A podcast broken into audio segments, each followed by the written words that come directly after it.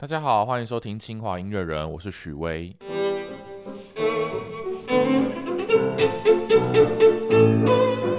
今天这一集呢，要来继续跟大家一起听音乐，一起聊音乐。上一集我们听了布拉姆斯的大学庆典序曲，然后跟大家介绍了一些音乐的细节。那今天呢，我们要继续来听另外一首作品。呃，这个作品是布拉姆斯非常欣赏的一位后辈作曲家，就是大名鼎鼎的来自捷克的作曲家德弗扎克。然后他的一个非常非常非常有名的作品，就是他的第九号交响曲。那这首曲子啊，就算是不是学古典音乐的人，一定也听过。呃，因为我等下放给大家听，你就知道了。我现在来放给大家听其中的一段旋律。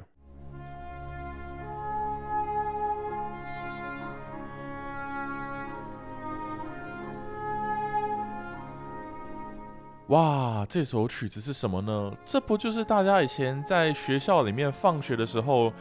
会播放的这个《念故乡》的这首歌吗？所以这首曲子啊，非常非常有名，它是来自德弗扎克第九号交响曲里面的第二个乐章。那除了这个第二乐章的旋律非常有名外，它的第四乐章也是有一个旋律是非常有名的，我放给大家听一看。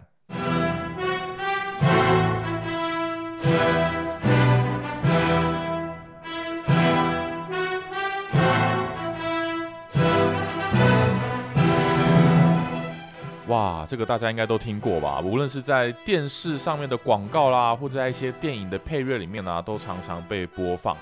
那所以光听这两个旋律就知道啊，这首德弗扎克的第九号交响曲，它是一个多么脍炙人口又多么通俗的一首曲子。在音乐的历史上，它可以说是数一数二有名的交响曲之一哦。不过呢，虽然这首曲子这么有名啊，但是它其实有一些背景知识或一些细节，可能不是那么多人知道。所以今天我们就来跟大家细细的解说一下这首曲子。那我想大家应该很多人也知道，这首曲子它有一个别名，就叫做《新世界》，所以我们叫德弗扎克的第九号交响曲就叫《新世界交响曲》。那这个新世界是什么意思呢？啊，其实对当时的这位德弗扎克啊，这个欧洲人来说，新世界就是美国。虽然德弗扎克写这首曲子的年代一八九三年，美国已经不算是一个新发现的大陆了，对，但是对当时很多的欧洲人来说，呃，他们可能在欧洲的生活过得不是那么的优渥啊，然后想要重新找一个新的地方去重新开始自己的人生的时候，他们常常都会选择去美国。那美国对他们来说，就像是一个全新的世界一样，一个全新充满了无限可能性的地方。所以，这个新世界这个名字，也许也有这样子的含义吧。不过，在我们开始介绍这首新世界交响曲之前呢，我觉得还是要先来大家稍微简介一下德弗扎克这个人啊是谁，然后他是一个怎么样的作曲家。那我们刚才有提到嘛，德弗扎克他是来自捷克的一位作曲家，就是东欧的那个捷克。那我们现在在音乐历史上面去称呼他，都会说他是一个国民乐派的作曲家。那所谓的国民乐派，就是指说大概在呃十九世纪后半的时候，当时啊，因为民族主义的兴起，所以很多欧洲各个国家的作曲家们，他们都觉得说，哦，我们应该要发展出我们属于自己国民的音乐，不要一直一昧的追求那些维也纳的古典音乐。的乐派，而是要有我们自己捷克的音乐啊、挪威的音乐啊、芬兰的音乐啊这些等等等等。那跟德弗扎克同时代的国民乐派的作曲家有很多，比如说挪威的格利格啦、芬兰的那个西贝流士啦，然后西班牙也有很多国民乐派的作曲家。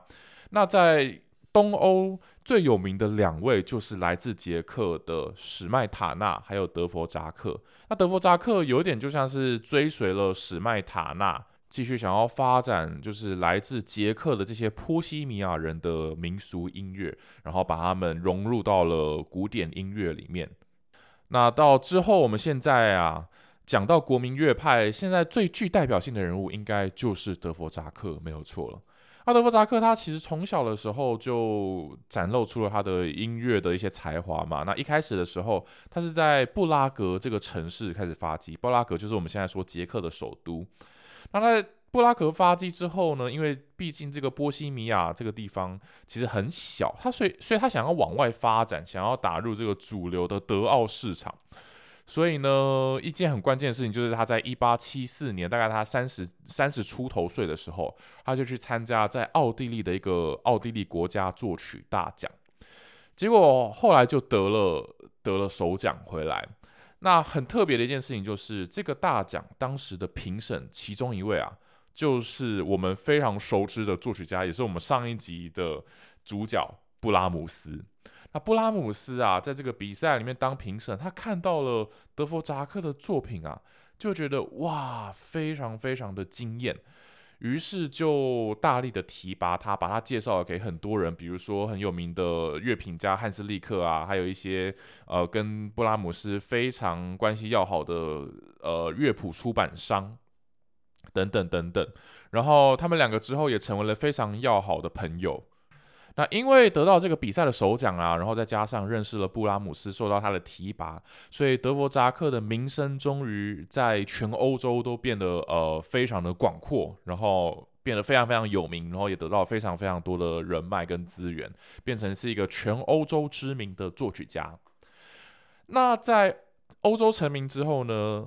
不，呃，德弗扎克人生第二件发生很重要的事情，让他的这个声名继续传播到另外一个地方去，就是在一八九二年这一年的时候，当时啊，在美国的一个新成立的音乐学院叫做 National Conservatory of Music of America，呃，这个学校刚成立。呃，这个学校翻译成中文的名字的话，应该就会叫做呃美国国家音乐学院，类似这样子的名字吧。反正总之，这个学校刚成立，然后就想要邀请德弗扎克来到美国的这个学校当院长，然后德弗扎克当然也答应了，然后就来这个地方当了三年的院长这样子。那值得一提的是，这个学校啊，它的建立，它的创立者是一个非常有钱的女性，算是慈慈善家吧。啊，也是一个古典爱好古典音乐的爱好者，叫做 Jeanette Thurber 啊，他非常非常有钱啊，所以给这个学校带来很多的资金，然后付给德弗扎克的薪水也非常非常的好。那有多好呢？我们就这样讲吧。德弗扎克本来在欧洲的时候，他那时候是布拉格音乐学院的老的的老师的教授啊，那时候他在这个音乐学院当然有一份薪水嘛啊，但是当当他来到美国的这个音乐学院当教授之后，他在美国的薪水是他在布拉格音乐学院的薪水的整整二十五倍，哇！所以如果你是德弗扎克，你会不会接受这个 position 呢？当然会嘛。好，那这当然是一开始啦。这个学校刚成立的时候，啊，这个学校的创创始者他有非常大的这个理想抱负，所以给这个德弗扎克赋予非常高的薪水。但是很不幸的，在不久之后啊，一八九三年的时候，当时美国就迎来一个非常严重的经济萧条啊。据说当时布拉呃不是布拉姆斯啊，那个德弗扎克，德弗扎克的薪水就整个直接减半。那连院长的薪水都减半，那你说其他师资怎么办呢？所以可想而知啊，这个学校后来的经营就非常的不顺利。然后很快的，大概十几年之后就慢慢没落了。然后当时啊，刚好这个一九零四年的时候，纽约这个茱莉亚音乐学院，就是我们现在常讲的这个茱莉亚，呃，茱莉亚音乐学院也在这时候成立了。然后当时的这个美国的乐坛也开始有很多的竞争，大家都在抢学生啦。所以这个学校很快的就没落，在一九二零年代左右的时候啊，就几乎已经没有办法运作。然后大概在一九五零年的时候，正式就被废止了，这样子。所以是一个呃寿命不是很长的一个学校。不过总之啊，我们刚才说到这个学校的创立者，她是一个女性，然后刚好啊，这个她又是一个非常前卫的人，所以。她在创立这个学校的时候，她有一个主张，就是说我们这个学校一定要非常的多元，我们要非常的提拔女性作曲家。然后，因为我们我们看历史上的作曲家大部分都是男性嘛，大部分的音乐家都是男性，所以这个这个学校的创立者他说我们要提拔女性的音乐家。这个我觉得在当时真的是非常。非常前卫的一件事情哦，即便到现在，我们看很多乐团，比如说呃，什么最有名的就是维也纳爱乐啊，他们的成员几乎好像九成都是男性吧。但是你去看我们现在呃，无论是茱莉亚音乐学院啊，或者是我的母校皇家音乐学院，他们的学生数量，我觉得女性应该是多于男性的。但是真的到职场之后，这些乐团里面都是以男性为主，所以可见这个在音乐在古典音乐圈里面，这个性别的这个玻璃天花板还是存在的。但是在那个年代啊，在一八九零年代的时候，这位音乐学院的创立者他就已经有这样子的想法，真的是非常前卫。那他另外一个很前卫，就是他也非常支持种族的多元性。所以他的这个音乐学院啊，就招收了很多的有色人种，包括黑人呐，然后可能有一些些黄种人，但是可能那个时代还不是那么多。但是总之啊，就是有很多的黑人，就是因为这样子有这个机会到音乐学院里面去学习。那他这么做的原因啊，另外一个原因就是也是因为他想要扶持美国本土的音乐，因为我们知道当时嘛，呃，古典音乐它其实是一个来自欧洲的产物。所以美国它是一个文化大熔炉，所有的欧洲人到了美国之后，他们就还是想要仿效欧洲的古典音乐，去拉那些贝多芬、布拉姆斯的音乐啊。于是就有一些美国人，他们就想说：，诶，我们是不是也需要有我们自己属于美国人本土的音乐呢？所以也许就是这个因为这个原因啊，所以他们邀请了德弗扎克来这个学学校当院长，因为德弗扎克就是他。他在来美美国之前也是做类似的事情嘛，他挖掘了属于捷克人的这个波西米亚的当地音乐，所以他对这个呃去发扬这个民族音乐是很有经验的，所以也许他到美国之后也能够呃带来一些经验的传承，然后来发掘美国的音乐。那德弗扎克也很给力哦，他当他刚到美国之后就写了一些文章。呃，去探讨说我们要怎么样发掘美国人的音乐。那其中他提到几个点哦。第一个点就是说，他觉得要去发掘属于呃美国黑人的音乐，比如说黑人灵歌啦。然后再来另外一个就是说，他觉得我们应该要发掘这个属于美国当地原住民，就是我们俗话说的这个印第安人的音乐。啊，就是印第安人的民俗音乐啦。那他觉得这两个东西呢，是最可以代表美国本土文化的东西的。因为我们知道嘛，这两个东西就是只有在美国听得到，其他地方听不到的。那其他我们说，美国还有很多其他移民啊，有德国啊、犹太人啊、意大利啊、爱尔兰人啊啊，当然这些你在在欧洲都听得到嘛。这这就是从别的地方汇集进来的，但是。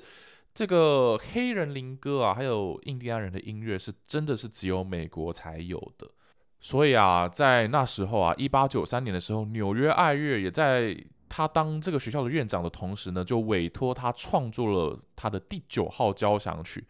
结果德弗扎克就把这些呃美国当地的我们刚刚提到这些黑人灵歌啊，或者一些原住民的音乐的元素啊，融入到了这首第九号交响曲，然后变成了我们俗话所说的新世界交响曲。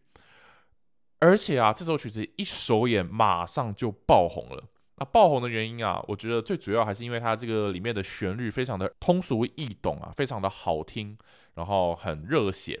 然后同时啊，它又又是一个带有美国风味的音乐，所以对当时的美国人来说，一定是觉得非常的亲切，然后觉得啊，这是我属于我们自己的东西。好，那在介绍完这首曲子大致的一个脉络之后呢，我们就来听听看这首曲子的第一乐章吧。啊这首曲子总共有四个乐章啦，但是我就把，因为我们四个乐章没有办法在一个一集里面全部介绍完，所以我就把它分成两集吧。所以，我们我们这一集就先来介绍第一乐章。那我们这次同样非常感谢台北市立交响乐团授权我们使用他们跟指挥大师英巴尔合作演出的这首曲子的实况录音哦，真的是非常非常感谢。那这首曲子的第一乐章呢，它一开始先由一个非常缓慢的前奏开始。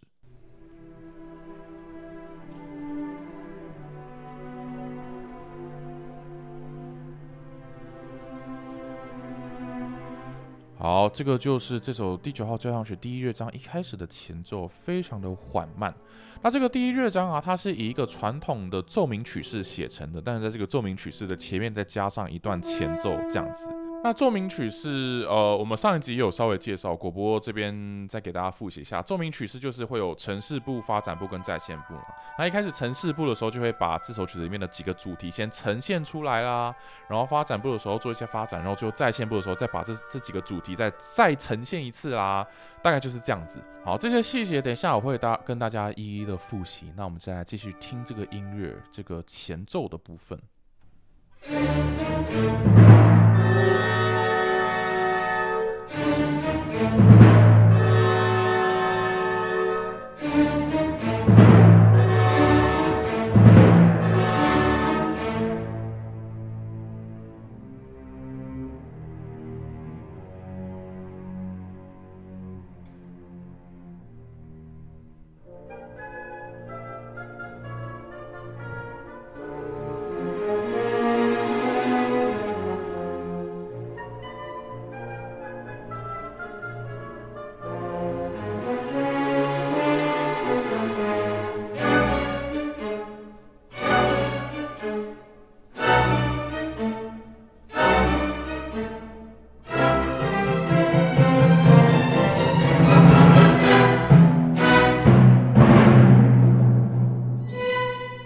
好，在这个激昂的前奏结束之后，现在就来到这首曲子的主要部分啊，就是我们所说的奏鸣曲式的这个主要的身体的这个部分。那在奏这个主要部分呢，一开始呢，我们先听到是城市部里面这个乐章里面的几个主题会一个一个被呈现出来。那首先我们听到的是第一主题。好，我们现在听到这个由铜管演奏出来的这个带有爬音的旋律，就是这个乐章的第一主题。那它的特色呢，就是会先有一个往上的爬音，当当滴当，然后再有一个往下的爬音，哒哒哒滴当。那这个主题非常非常重要，它不只是第一乐章的主要的主题哦，它在接下来的三个乐章，整整个交响曲四个乐章里面，也会就是以一个贯穿全曲的方式不断的出现。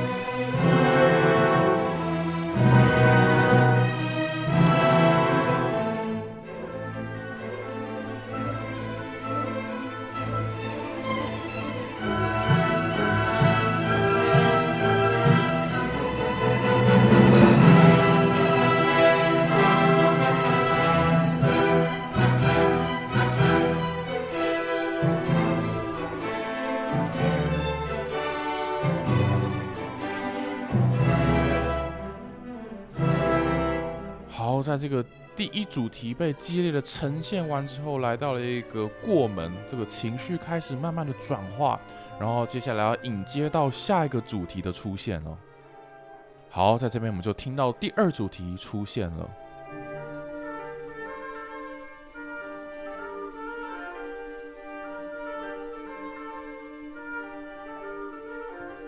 好，这个游牧馆演奏出来的第二主题啊，听起来就像是捷克的波卡舞曲一样，有一种民俗舞曲的感觉。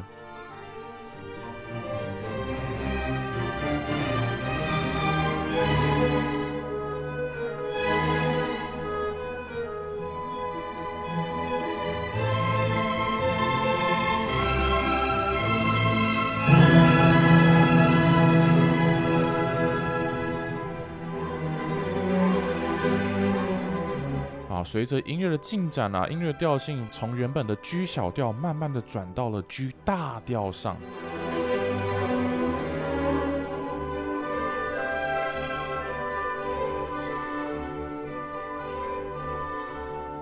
好，接着在这个平静祥和的 G 大调之中，我们听到了优美的第三主题出现了。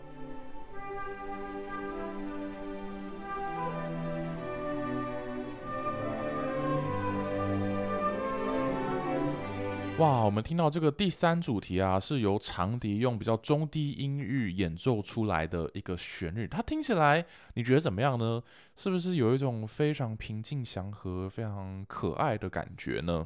那这个旋律听起来，我觉得非常有美国的味道。每次我都会觉得想起了一些美国的民俗歌曲啊，然后尤其是那种在《汤姆猫与杰利鼠》里面会听到的一些美国民歌。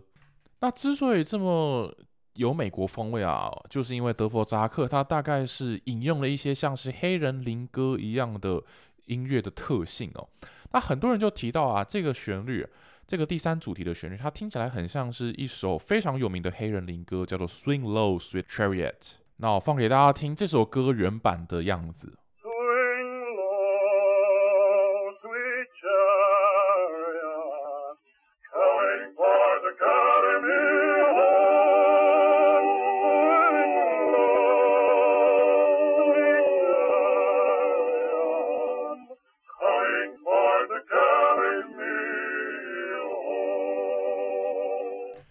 所谓什么是所谓的黑人灵歌呢？黑人灵歌就是美国黑人他们常常在基督教教会里面会唱的一些歌哦。那这种音乐它的节奏跟旋律的一些特性，其实是来自非洲大陆的，就是民俗音乐。那当然我们知道嘛，因为这些美国黑人他们被奴役，被卖到美洲去，去当做奴隶，所以那时候他们在受到这些压迫的时候啊。常常这些精神寄托就是寄托在唱歌啊，在音乐，还有一些在宗教上面。所以很多黑人当时把基督教当成是他们一个精神寄托啊。他们在看呃圣经里面在讲这些犹太人以前被奴役的故事啊，就想到自己，然后他们就觉得上帝一定会来解救他们，然后他们就把这样子的。呃，精神啊，跟他们自己的音乐融合在一起，就变成了我们所谓的黑人灵歌。那我们刚刚在听这首 Swing Low Swing Chariot 的这首黑人灵歌的时候，你就可以感觉到它的一些旋律的特性，虽然跟德弗扎克的这个主题的旋律并不是百分之百一样，但是他们有一些特性是非常非常相似的，包括这个旋律的走向啊，这个旋律本来是叮当叮当叮当。那德弗扎克再把它变成是当当乒乓乓别当梆梆，所以我们再来对比一次哦。这个是黑人灵歌的旋律。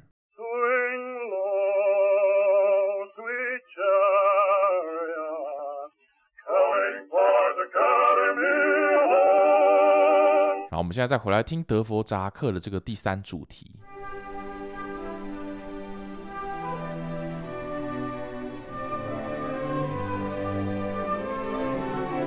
哇，你有听出来吗？他们真的是非常非常的相似呢。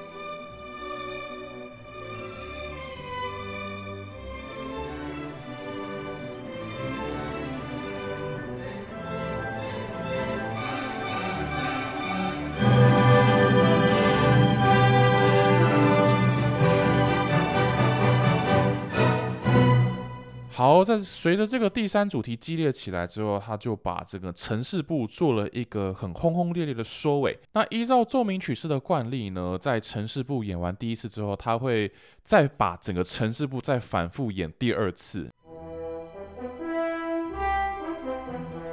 然后演完第二次之后，才进入到在线部。不过在这里，因为时间的关系，我们就不让大家再重复再听一次。我们紧接着听下去。那接下来音乐就来到了发展部的部分了。那所谓的发展部，就是把我们刚刚听到这三个主题呢，它会进行各种新的发展嘛，会让我们刚刚听到这些旋律，他们会开始变化啦、转调啦、结合在一起啦、互相冲突啦。所以，我们先来听听看。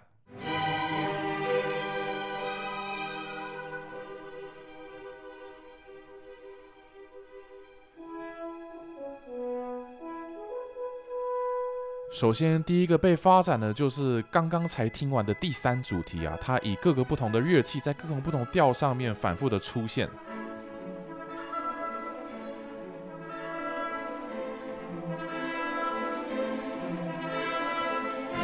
接着，第一主题的爬音的旋律也开始露脸了。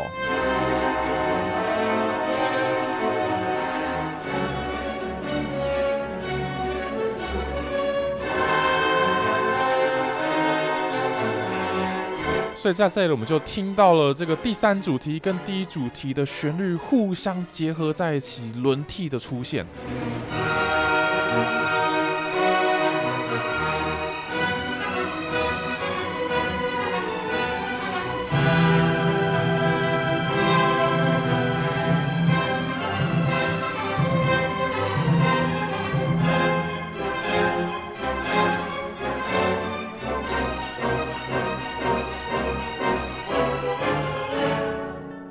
在一个激烈的高峰之后，音乐突然缓和下来，然后，呃，同样在这个第一主题的旋律上面呢，它开始在各个调性上面不断的游移，好像在寻找方向，然后找到一个回去的路。哇！最后这个第一主题终于以最原始的方式出现了，这就代表着曲子进入了再现部的部分，也就是刚刚的三个主题会以原来的方式再次出现，只是调性会终于得到一个回归。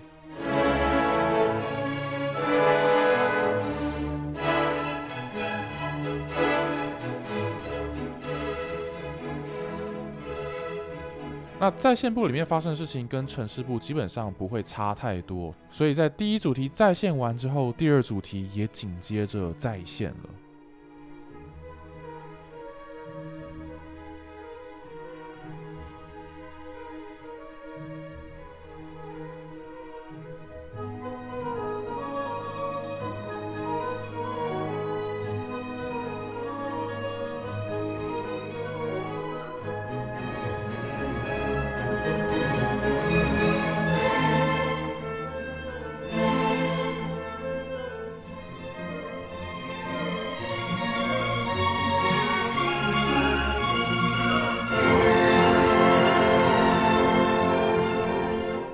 就如同之前的城市不一样，这个第二主题在这里逐渐的从小调转到了大调去。那在在线部这里真的是转到了降 A 大调上，然后也铺成了接下来的第三乐章的出现。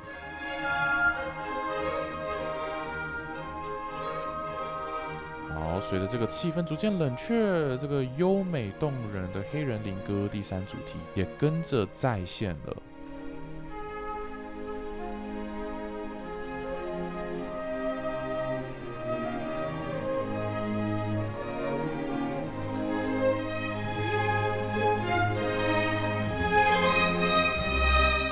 接下来就如同前面的城市部一样，接下来第三主题结束之后，为这个在线部迈向一个轰轰烈烈的结尾，同时也是这整个乐章最后的尾奏。我们会听到前面所有的主题也是以新的方式再次出现。那就如同之前的发展不一样的，我们会听到德弗扎克把第一主题跟第三主题的旋律结合在一起，轮替的出现，然后再一次让音乐轰轰烈烈到一个极致，然后也同时让音乐调性回到到这个乐章一开始的一小调去。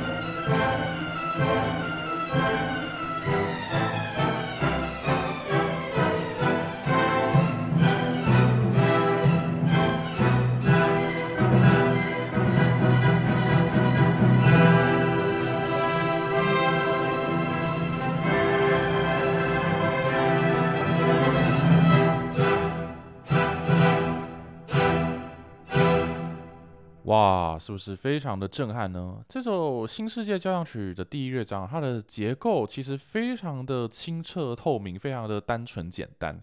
就是城市部三个主题，然后再来发展部，然后再在线部有三个主题。那比起同时代的其他作曲家，比如说布拉姆斯啦，比如说马勒啦、布鲁克啦这些人啊，呃，德弗扎克的创作手法真的是相对的比较保守一点。你可以想象啊，同一个时期，德布西都已经在创作这个牧神的午后前奏曲，就是说，完全是开创出了呃现代音乐这个领域的东西了。结果德弗扎克还在创作这么保守的交响曲，而且是已经是他的第九号，已经是他的最后一首交响曲了。那可见他跟同时代的其他作曲家比较起来，真的是比较保守的一个人哦。但是虽然保守啊，他却是引用了来自一个全新世界的音乐，包括这些。呃，来自捷克的民俗音乐啦，还有来自美洲大陆这些黑人啊的黑人灵歌啊，那这些东西某种程度来说啊，也是他为这个旧有的古典音乐的世界所带来的一个新世界的东西。那这个新世界交响曲的第一乐章，我们今天就介绍到这边。那接下来下一集我们会陆陆续续的把这首交响曲里面的后面三个乐章也一起介绍完，就请大家敬请期待。那所有大家常常在电视啊、广告啊或者电影里面听到那些音乐，都在之后的三个乐章，所以大家千万不要错过。这也是清华音乐人，感谢你的收听，我们下次再见，拜拜。